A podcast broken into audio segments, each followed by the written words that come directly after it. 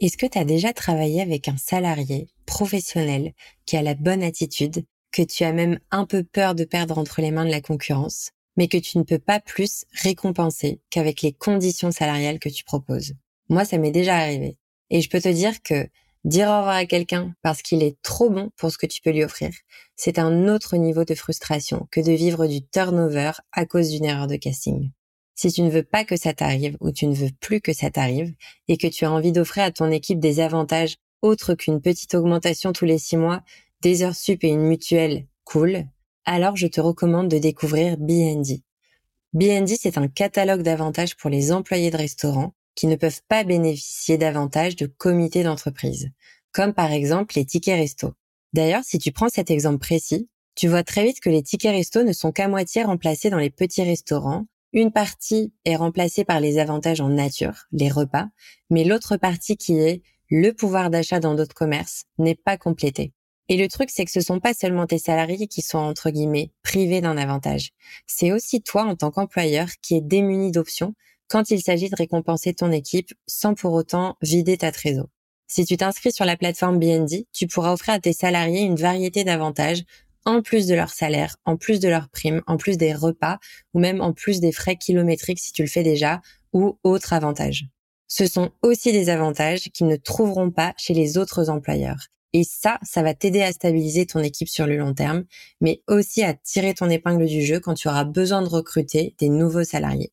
Alors je vais ajouter à ma recommandation un petit disclaimer. La plateforme BND est une solution toute récente et en développement. Cependant, elle est déjà ouverte aux inscriptions et d'ailleurs, des dizaines de restaurants dans toute la France proposent déjà les avantages disponibles sur la plateforme à leur équipe. Franchement, ça me fait tellement plaisir de pouvoir donner un peu de visibilité sur Passe-moi à ce service qui demain fera, j'en suis certaine, partie des indispensables à avoir dans sa mallette de resto employeur. Les informations pour inscrire ton restaurant sur la plateforme BND sont dans le descriptif de l'épisode et je n'ai plus qu'à te souhaiter une très bonne écoute. J'ai euh, su que le business était en sécurité quand j'ai pu euh, prendre une soirée euh, sans culpabiliser et quand j'ai pu en fait fermer quand je sentais que j'étais fatiguée ou que les équipes étaient à bout. Voilà, fermer et leur dire bon voilà, on va avoir un jour de repos en plus et me dire bah voilà, demain on va réouvrir. En fait, demain on va cartonner, on sera plein quoi qu'il se passe quoi. Les gens nous oublient pas en un jour.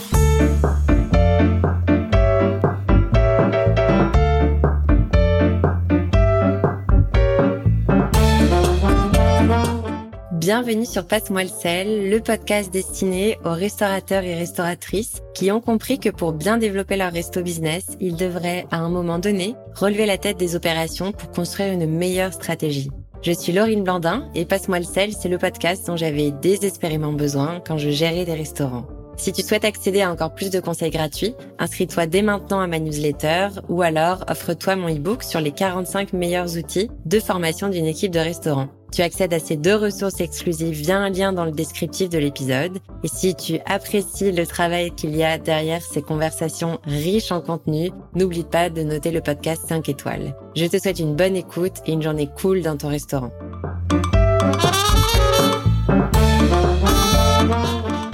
Dans un nouvel épisode de Passe-moi le sel, le podcast dans lequel des spécialistes de la restauration nous partagent leurs meilleures pratiques et parfois même leurs pires erreurs. Aujourd'hui, j'ai la chance de pouvoir poser toutes mes questions à Aude Moulard. Comme pour chaque épisode de Passe-moi le sel, j'ai préparé une petite introduction surprise de mon invité. Et comme à la fin de chaque épisode, je terminerai avec un récap des grands apprentissages que Aude nous aura généreusement partagés aujourd'hui. Aude Moulard. Est chef, entrepreneur, pâtissière, consultante, fromagère, associée, manager. Aude est une serial food entrepreneur. Quand je pense à son incroyable parcours, j'ai envie de lui poser mille questions. Enfin, surtout les trois questions suivantes. Où et comment as-tu appris à faire tout ça? Comment fais-tu pour gérer 4 à 5 business au quotidien? Et quels sont les plus gros challenges que tu as rencontrés dans ta vie d'entrepreneur? Pour vous expliquer un petit peu le parcours de Aude, Aude a commencé par la pâtisserie, sa première passion.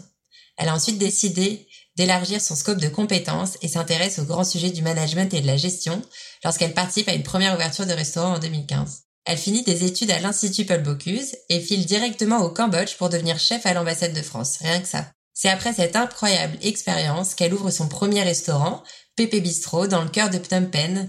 Pépé Bistro devient très vite un des meilleurs spots de la capitale. En parallèle de cette aventure, elle commence une activité de chef consultante pour l'Institut français, rien que ça. Ses réalisations et accomplissements lui valent de recevoir le titre de disciple d'Escoffier. C'est un titre décerné à très peu de personnes dans le monde et encore moins à des femmes. Aude ne s'est pas arrêtée là, car elle ouvre trois ans plus tard une boulangerie, pâtisserie et fromagerie, Tatise, pour laquelle elle apprendra tout simplement à faire son propre fromage. Encore une fois, rien que ça. Elle organise aussi régulièrement des événements pour lesquels elle gère tout le traiteur. Bref, Aude est partout. Elle a appris à tout faire et on a l'immense chance aujourd'hui de pouvoir à notre tour tirer des apprentissages de ces expériences incroyables. Avant de nous lancer dans les questions, j'aimerais vous préciser deux choses importantes pour mieux cerner notre invité. Aude et on se connaît personnellement depuis presque dix ans, parce qu'on a fait nos études à l'Institut Paul Bocuse ensemble. Moi, je l'adore de tout mon cœur, et je crois que c'est un peu réciproque, parce que j'ai eu l'honneur d'être témoin à son mariage. La deuxième chose hyper importante à savoir, c'est qu'au-delà d'être une restauratrice accomplie et à succès, Aude est une hyperactive de la vie. Elle se réveille tous les matins à 6 heures pour aller monter à cheval, cheval qu'elle rejoint en moto et en bateau. L'après-midi, elle fait de la boxe ou du yoga. Elle court pour des associations, elle fait du rugby, elle fait des vacances en trek dans la jungle ou à cheval en Sibérie. Bref, la nana est juste incroyable à tout point de vue. S'il y avait une chose à redire, ça serait peut-être ses coupes de cheveux. elle change tout le temps. Parfois ça va, Parfois, c'est un peu bizarre, et c'est d'ailleurs pour ça qu'on enregistre ce podcast en audio et pas en vidéo. Je vous laisse découvrir ce profil atypique de restauratrice, ses aventures, histoires, succès ou erreurs. Bonjour Aude Moulard. Bonjour Blandine, merci pour ce portrait. Alors Aude, du coup, maintenant j'ai mis un peu de contexte autour de toi, autour de tes expériences et ta personnalité, et surtout autour du fait que tu es une serial entrepreneur dans la restauration et qu'avant 30 ans, tu gérais déjà entre 3, 4 et 5 business différents au quotidien. Est-ce que tu peux nous raconter un petit peu ce que c'est une journée type dans une de tes semaines d'entrepreneur? Eh bien, ma chère Blandine, non, je crois que tu as déjà très bien fait la description en en rajoutant euh, juste euh, un tout petit peu. Non, ben ça va dépendre euh, un peu des défis de la semaine, ce que je me suis lancé comme objectif. Donc du coup, on va, je vais prendre mon temps le lundi pour euh, voir un petit peu euh, comment je vais élaborer le plan de bataille. Et puis après, c'est parti le, le mardi jusqu'au samedi, où du coup, je vais alterner, comme tu disais, le, bah, le sport le matin, histoire d'avoir au moins un moment pour moi avant de me faire euh, enchaîner par les activités. Et voilà, donc je vais commencer ma semaine par des meetings avec toutes les personnes avec qui je vais interférer. Donc les managers des restaurants et puis mes associés et mes, mes employés pour lancer un petit peu les, les directives. Et puis après, je vais du coup commencer ma journée, euh, déjà avec euh, deux ou trois cafés. et euh, service du midi euh, dans un des restaurants. Et puis si je peux euh, faire un petit peu de, de nutrition parce que je, je me suis lancée dans un diplôme pour être coach en nutrition. Donc je rajoute encore une petite corde à mon arc. Mais voilà, ça se divise comme ça. Et puis le dimanche, je dors. Trop bien. Le dimanche, c'est ton jour de congé, du coup. Ouais, dimanche, c'est jour de congé. Donc, euh, non, je dors. J'essaie déjà de passer du temps avec mon mari. Ça fait très bizarre de dire mari, d'ailleurs.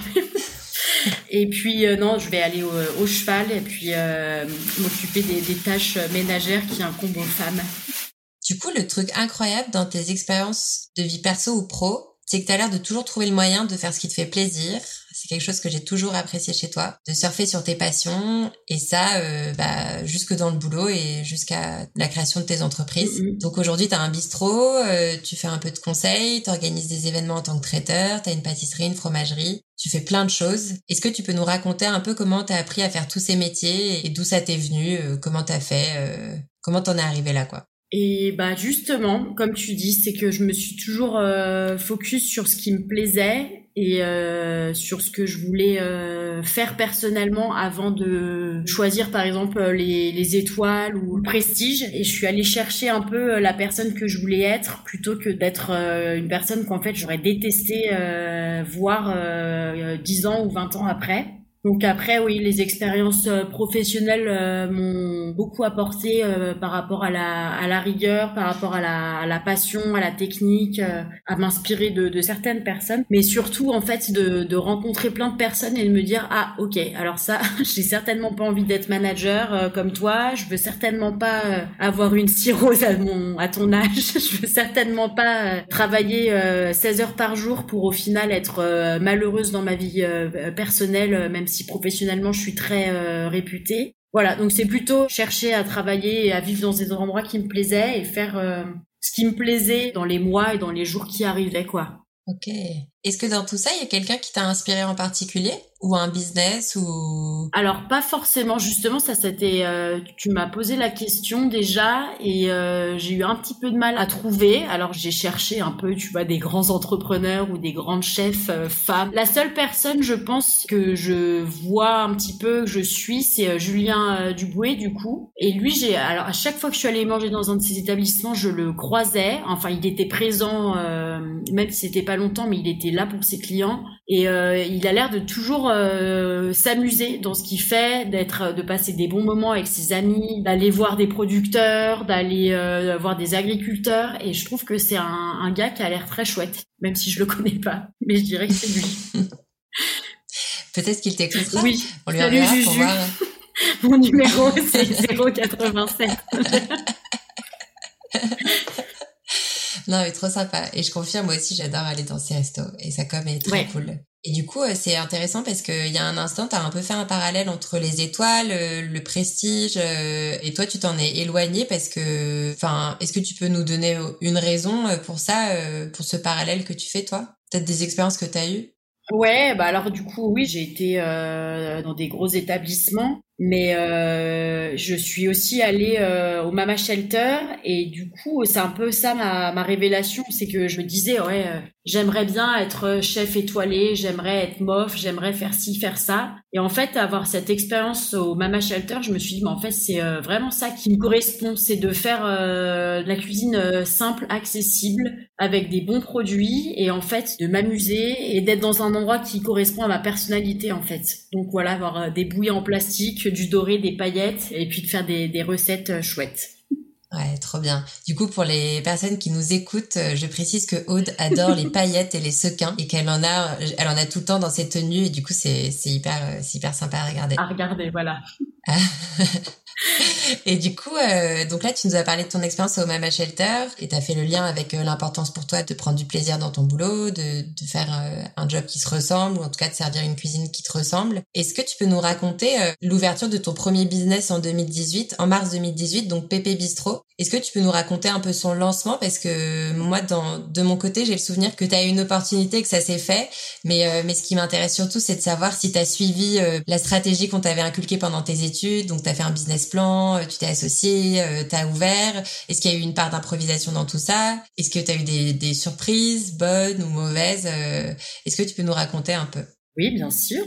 Non, bah du coup, en fait, je terminais à l'ambassade et puis euh, quand j'ai pris mon avion euh, de France pour aller au Cambodge, je me suis dit bah, c'est la dernière fois que je prends l'avion dans ce sens-là. Et dès que je faisais quelque chose au Cambodge, je me dis bah voilà, c'est le dernier mois, c'est la dernière chose que je fais dans cet endroit-là. J'aurais pas l'occasion d'y retourner. Et en fait, je me suis rendu compte que ça me rendait très triste et un soir, euh, j'étais avec un ami et puis je lui ai dit ça. il m'a dit bah pourquoi tu resterais pas euh, bah, On n'a qu'à ouvrir un resto. Donc lui, il avait un, un bar depuis déjà 4-5 ans où on allait tout le temps. Et puis je lui ai dit bon bah écoute vas-y chiche. Donc euh, ça a été un peu le, le début en fait, enfin une, amitié. Et puis on s'est dit bon bah allez soyons euh, associés. Donc on s'est mis oui bien sûr dans un business plan où moi j'étais très scolaire, mais en fait ça a été aussi beaucoup d'impro et de modifications par rapport au feeling qu'on avait. On était parti sur un restaurant plutôt social où on n'employait que des personnes âgées parce qu'au Cambodge, il n'y a pas de retraite. Donc faire une sorte de, de, cantine avec un menu qui changeait tous les jours, euh, des personnes âgées. Et en fait, on s'est rendu compte que ce serait assez compliqué, bah, notamment par rapport aux, heures de travail et à la charge en fait de travail qu'on connaît malheureusement. Enfin malheureusement non,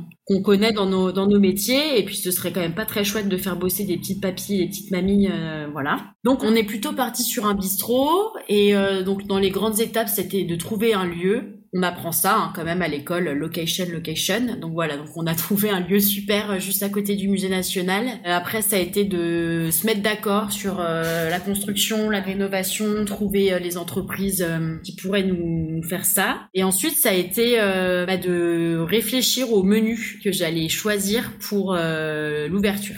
Et ça, ça a été vraiment le moment le plus difficile et qui a pris le plus de temps parce que bah, je, d'avoir été chef à l'ambassade, j'étais assez attendue au tournant. Et euh, voilà, j'étais un petit peu la nana. Voilà, on la voit, ça fait deux ans qu'elle est là, on sait qu'elle est chef, mais qu'est-ce qu'elle fait? Parce que c'était assez euh, élitiste à l'ambassade. Donc euh, un peu de, de, stress. Et puis après, donc décider la date d'ouverture. Et puis après, grande étape, ça a été de me faire planter par bah, par mon pote six mois après. Où là, il a fallu du coup tout revoir.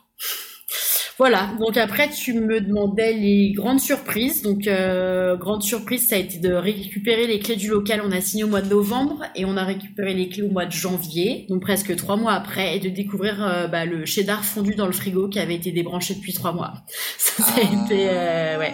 En fait, le, le, resto, on a signé et en fait ils ont euh, tout coupé, tout éteint. On a eu les clés trois mois après et du coup ça a été vraiment, mais c'était un taudis. Donc ça a été bah, beaucoup de beaucoup de ménage et de de, surprises euh, plus ou moins bonnes.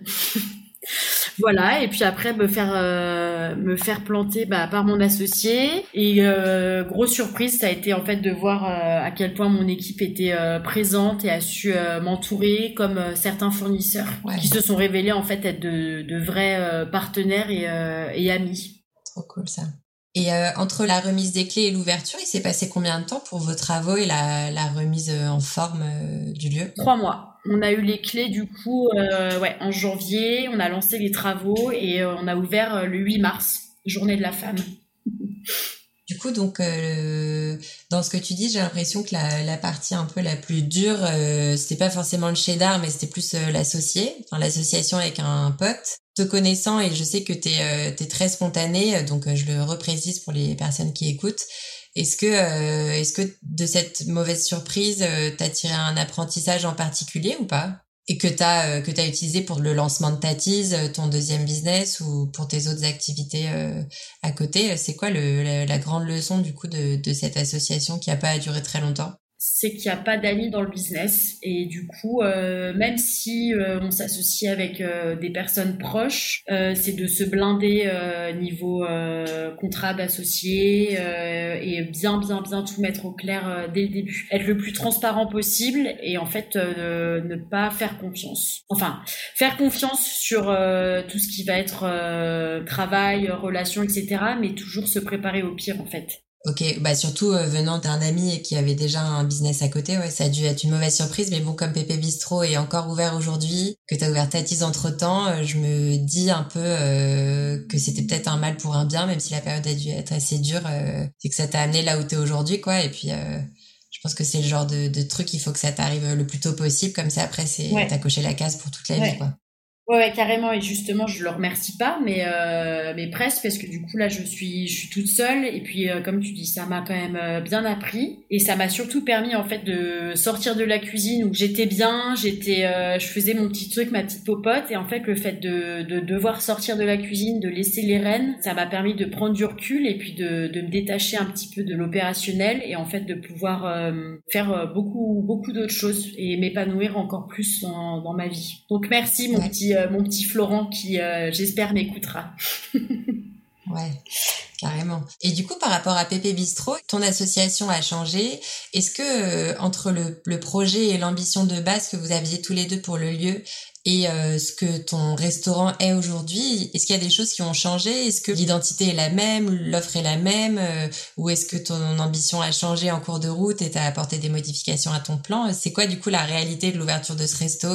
Alors le projet de base, c'était de l'ouvrir et puis de le revendre en fait ans après pour pour bouger dans un autre pays ou voilà ou faire autre chose. Et en fait, bah, ça a été vraiment la naissance d'une famille avec mes employés parce que du coup j'ai exactement la même équipe depuis l'ouverture donc on s'est agrandi mais du coup ça a été vraiment euh, une famille. Donc là on y est euh, on va fêter nos cinq ans bientôt. Et euh, après en termes de projets futurs ce serait en fait de leur laisser le, gérer pour pouvoir bah, peut-être en développer un autre autre part ou faire d'autres choses mais les vraiment leur laisser en leur disant bah voilà c'est grâce à vous que j'en suis là. Et puis puis voilà Canon, c'est incroyable que tu aies la même équipe, euh, enfin la même équipe de base euh, depuis 2018. Est-ce que tu as un secret euh, de management ou de relation ou d'organisation qui fait que t'as pas de turnover dans ton restaurant?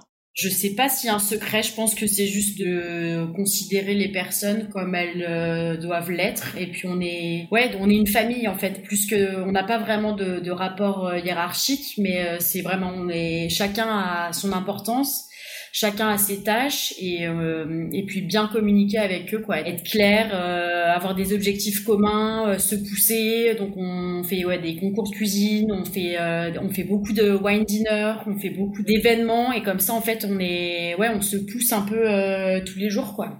Trop bien. Vous grandissez ensemble on dirait. Exactement. Trop cool. C'est hyper impressionnant. Euh, et aujourd'hui, du coup, Pépé Bistro, euh, donc tu y es quand même un peu tous les jours. Ouais. Est-ce que tu es encore chef là-bas tous les jours? Non, je, je, pense que je suis la chef dans le sens où euh, j'ai cette position-là. Euh, je, vais, je vais avoir le dernier mot sur le dressage, sur, euh, sur les recettes, mais j'ai, euh, je fais entièrement confiance du coup à mon second et c'est, euh, on va vraiment travailler main dans la main sur les menus, sur les menus du jour, etc. Mais je, je, je suis plus vraiment en cuisine tous les jours, non. Donc parfois je le regrette, mais d'un autre côté je me dis ça me permet aussi de faire tout ce que tout ce que je peux faire aujourd'hui. Ouais. Bah ouais, carrément. Mm. Tu t'es structuré, quoi. Mm, mm. Tu as structuré ton resto. Ouais. Et ça t'a permis d'ouvrir euh, Tatise après. D'autres, ouais, ouais. Du coup, par rapport à Tatise, est-ce que tu as suivi le même procédé que pour Pépé Bistro Tu as, trouvé un lieu, tu as trouvé un associé? Euh, as... Comment ça s'est passé? Alors du coup, j'ai euh, travaillé euh, avec euh, une de mes associées qui a travaillé en tant que manager à PP pendant deux ans. Et comme je disais tout à l'heure, c'est de, de, trouver des objectifs, de se, de se pousser un petit peu. Donc au bout de deux ans, je lui ai dit bon Hélène, je pense que on a fait le, le tour un peu de la question. Euh, ce serait bien de maintenant de faire quelque chose ensemble autre, quoi, de retourner un petit peu à l'entrepreneuriat. Et donc euh, elle, elle est boulangère de formation. Donc on s'est dit bon bah voilà, on ouvre une euh, boulangerie ensemble. Moi mon rêve c'était avec euh, le Covid, du coup j'ai eu le, temps de, de me consacrer un petit peu à un de mes rêves, donc apprendre à faire du fromage. Et donc on s'est dit bon bah voilà, allons-y, on n'a qu'à faire quelque chose en commun. Et en fait on a un local qui s'est libéré pile poil en face de Pépé, donc on s'est dit bah voilà parfait, c'est le destin. Et puis voilà, on s'est associé, on a fait un business plan, on a trouvé une troisième partenaire euh, en charge de la pâtisserie. Et voilà, et donc là, on a pareil, même équipe euh, de base depuis le début. Euh, on est en train de regarder pour se développer parce que c'est un concept qui marche vraiment bien. Donc voilà, donc même, même process de, de base. Trop cool. Mm. Et tu peux nous dire aussi pourquoi tes établissements s'appellent comme ça, Pépé Bistro et Tatis? Alors ouais, Pépé, c'est bah déjà il y a le côté euh, Phnom Penh et puis c'est en hommage à mon grand-père Pépé du coup qui avait un, un restaurant et après, troisième raison un peu plus subtile, ça fait donc Pépé Bistro, ça fait PB, donc c'est un hommage aussi à Paul Bocuse. Et après, Tati, euh, voilà, c'est de rester un peu dans le dans les sept familles et d'avoir un personnage euh, familial euh, réconfortant, rassurant qu'on a tous. Et voilà, une, une Tati, c'est celle qui te fait des bons petits gâteaux ou qui te fait ton petit goûter, avec qui tu, tu peux te permettre des choses que tu ferais pas avec tes, tes parents. C'est le côté famille. Ouais. Sympa. Ça se ressent vachement. Donc jusqu'à présent, on a parlé un peu des trucs cool, de la création de Pépé Bistro, euh, un peu d'ouverture de Tatis, de tes apprentissages. Le truc moins cool, c'était la partie ouais avec euh, avec ton associé au début de Pépé Bistro. Euh, Pépé Bistro, c'était en 2018. Entre temps, il s'est passé pas mal de temps et pas mal de changements dans ta vie, dans tes ambitions, dans tes projets de boulot. Est-ce que maintenant que tu as un petit peu de recul, tu peux nous parler un peu de la réalité de l'entrepreneuriat dans la restauration et de ce qui est de ce qui a été un peu moins facile pour toi? Peut-être euh, de la plus grosse difficulté que tu as rencontrée ou un top 3 ou pour toi qu'est-ce qui a été vraiment difficile quoi? Est-ce que ça a été cet épisode avec l'associé ou est-ce que ça a été quand ton business a pris de l'ampleur et que du coup la gestion aussi a pris de l'ampleur euh, C'était quoi la difficulté quoi? Qu'est-ce que tu aimerais partager pour que pour que quelqu'un d'autre puisse en tirer un apprentissage? Je pense que quoi qu'il se passe, c'est de se faire confiance et de pas faire attention à toute personne euh, malveillante, donc que ce soit son entourage ou un associé ou voilà faut savoir que ouais, dès qu'on dès qu'on commence à avoir un petit peu de succès, il y a aussi beaucoup de jalousie autour, donc euh, ne pas faire attention à ça et puis se dire euh, voilà quoi qu'il se passe, euh, je dois ça qu'à moi et puis voilà on, on, continue. Et après le grosse difficulté aussi ça a été de bah, de garder un équilibre en fait et de pas se faire manger par les par les tout doux de tous les jours ou de se dire il faut que je fasse ça, mon ambition c'est ça, il faut que j'arrive à faire ça. J'ai enfin ouais j'ai eu un moment petit peu difficile euh, l'an dernier. Euh, on appelle ça un burn-out chez les gens modernes. Mais où, du coup, je me suis euh, rendu compte qu'en fait, le, plus important dans, dans la vie, c'est pas forcément le travail, c'est être équilibré, être heureux, se connaître, connaître ses valeurs, ses objectifs, et en fait, pas les perdre de vue. Donc, se dire voilà, quand j'étais petite, qu'est-ce qui me faisait plaisir et qu'est-ce qui me ferait plaisir dans les semaines, dans les mois à venir?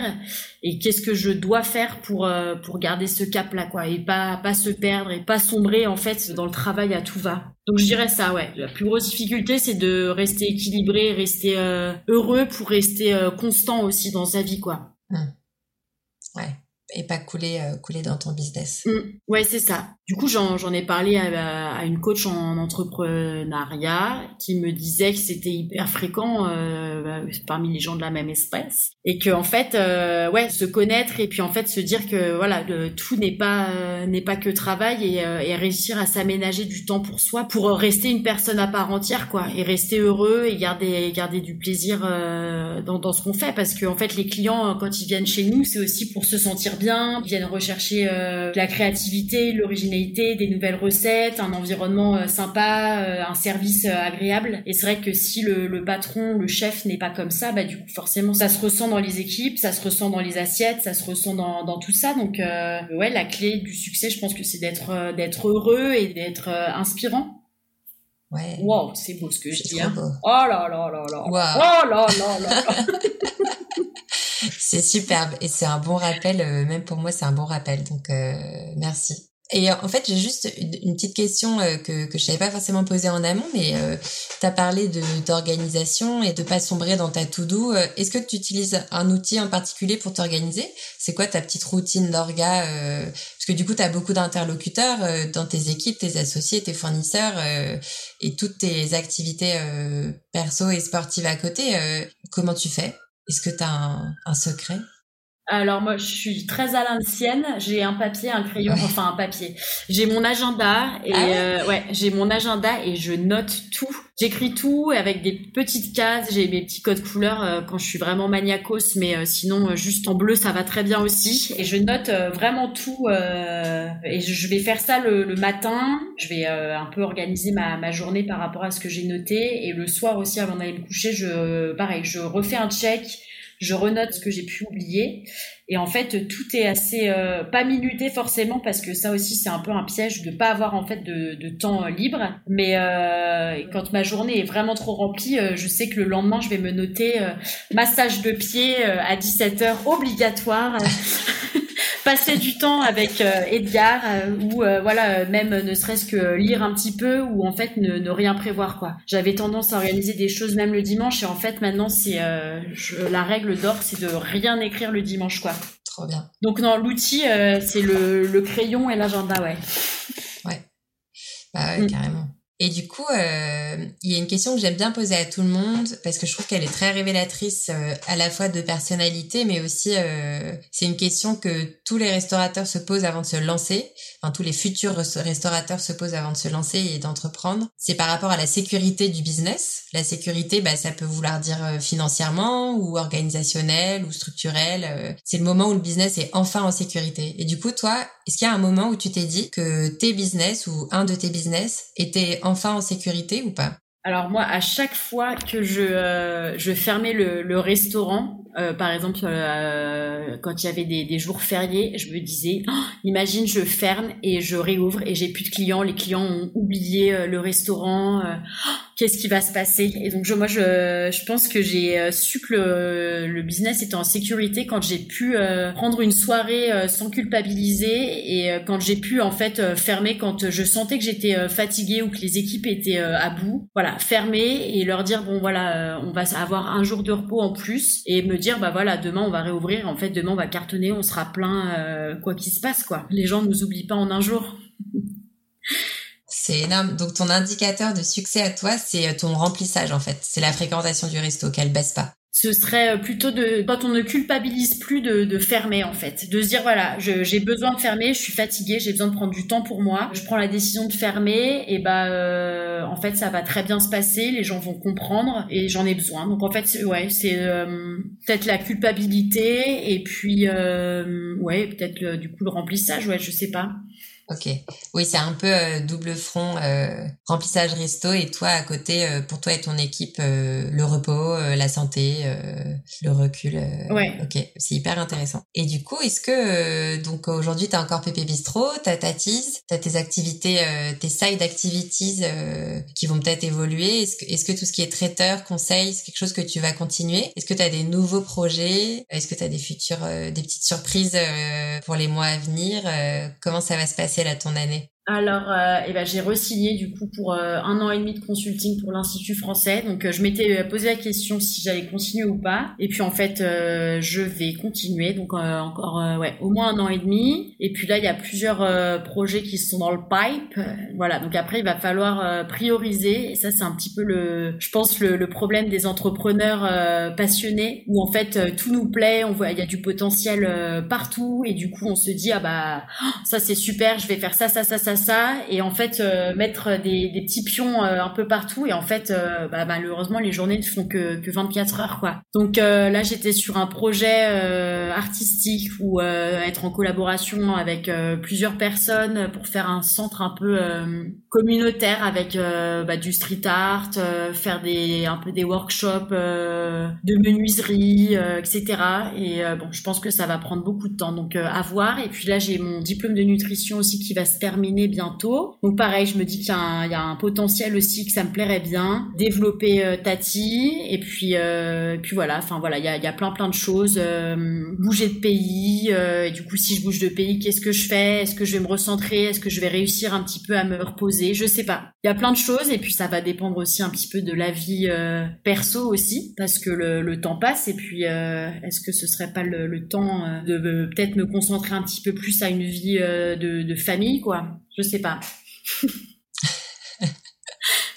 Est-ce que c'est le moment où tu annonces euh, Alors j'aime euh, beaucoup trop le champagne euh, pour malheureusement, je suis pas prête encore à mettre une croix dessus.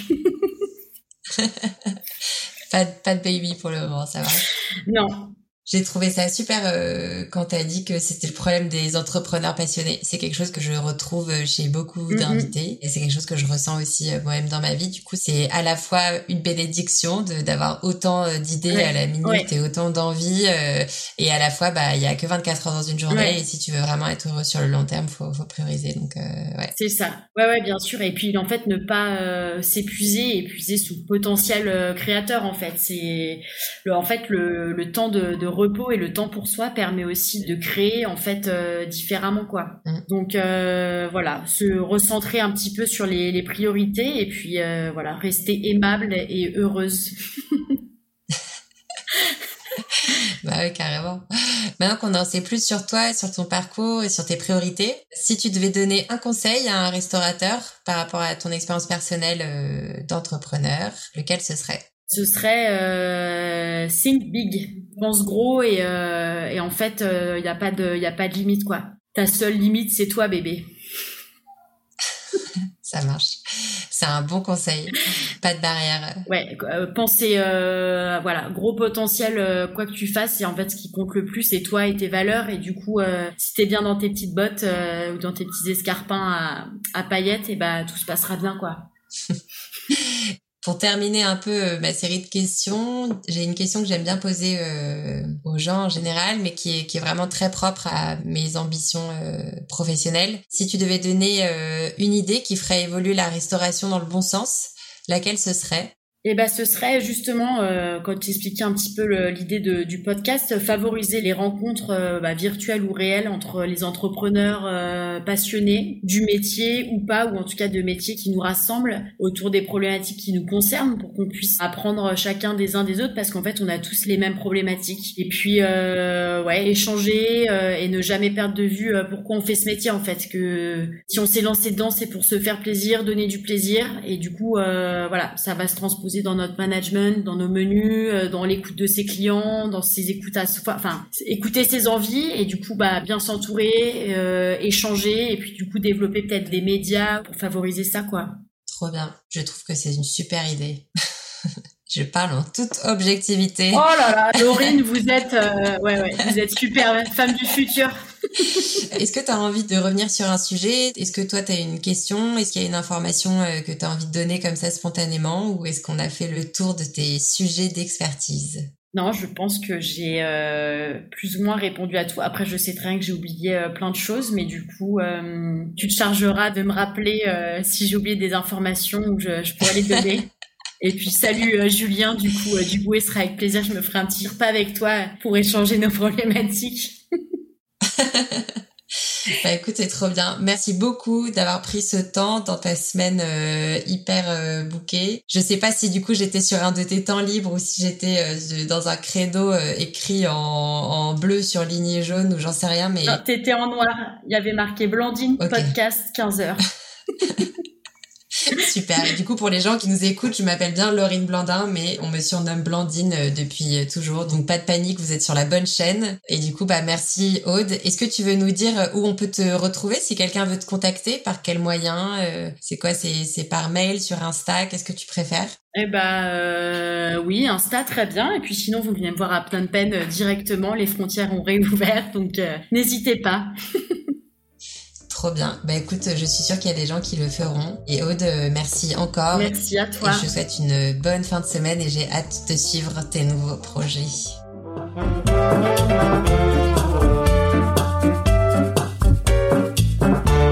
Et voilà, l'épisode est déjà terminé. Pour les auditeurs les plus pressés d'entre vous, j'ai comme d'habitude préparé un petit récap des apprentissages de Aude. Le premier apprentissage est que Aude a eu une mauvaise expérience lors de son association avec un ami dans le cadre de l'ouverture de son premier restaurant. Elle nous a appris dans cet épisode que dans le business, quand on s'associe, même avec un ami, il faut se baquer. Contrat d'associé, avocat, communication ultra transparente. Sans ça, on a toutes les chances de perdre beaucoup d'argent, beaucoup de temps et aussi malheureusement un ami. Le second apprentissage concerne la façon dont Aude manage ses équipes. En effet, l'équipe que Aude avait recrutée à l'ouverture de son premier restaurant Pépé Bistrot il y a 5 ans est toujours en poste. Ça relève du miracle quand on sait tous que le turnover est un fléau de la restauration. Enfin plutôt, est-ce le turnover ou le mauvais management? Bref, Aude nous explique très simplement que dans son restaurant, elle est la décisionnaire finale, mais qu'elle laisse son équipe exprimer son talent comme elle l'entend. Il y a peu de hiérarchie et beaucoup de communication. Elle organise régulièrement des événements intra-équipe pour motiver ses employés, mais surtout pour les faire monter en compétences. Elle nous apprend aussi qu'elle n'a aucun secret de management, mais que pour elle, il suffit simplement de considérer les employés comme ils devraient l'être. Avec donc beaucoup de respect. Le troisième apprentissage important concerne son organisation et sa gestion du stress au quotidien. Atteindre ses objectifs et lancer tous ses projets tout en ayant envie d'une vie personnelle cool et pleine de plaisir. Aude ne prévoit plus rien sur ses jours de repos et, si elle doit un peu forcer sur les heures en semaine, elle se rattrapera dès le lendemain avec un créneau vide juste pour se faire plaisir. Je remercie encore amicalement Aude d'avoir joué le jeu et participé au podcast de Passe-moi le sel. Si vous souhaitez aller suivre son actualité et ses aventures, vous pouvez aller la suivre sur Instagram, sur ses comptes de Pépé Bistro et Tatis à Phnom Penh, ou vous pouvez tout simplement vous prendre un billet d'avion pour le Cambodge et aller la saluer. Merci à tous d'avoir écouté cet épisode et si vous souhaitez recommander un ou une spécialiste ou même participer au podcast vous-même, vous me trouverez directement sur LinkedIn sur mon profil perso, Laurine Blandin. Je réponds tous les jours. À très vite dans le podcast Passe-moi le sel.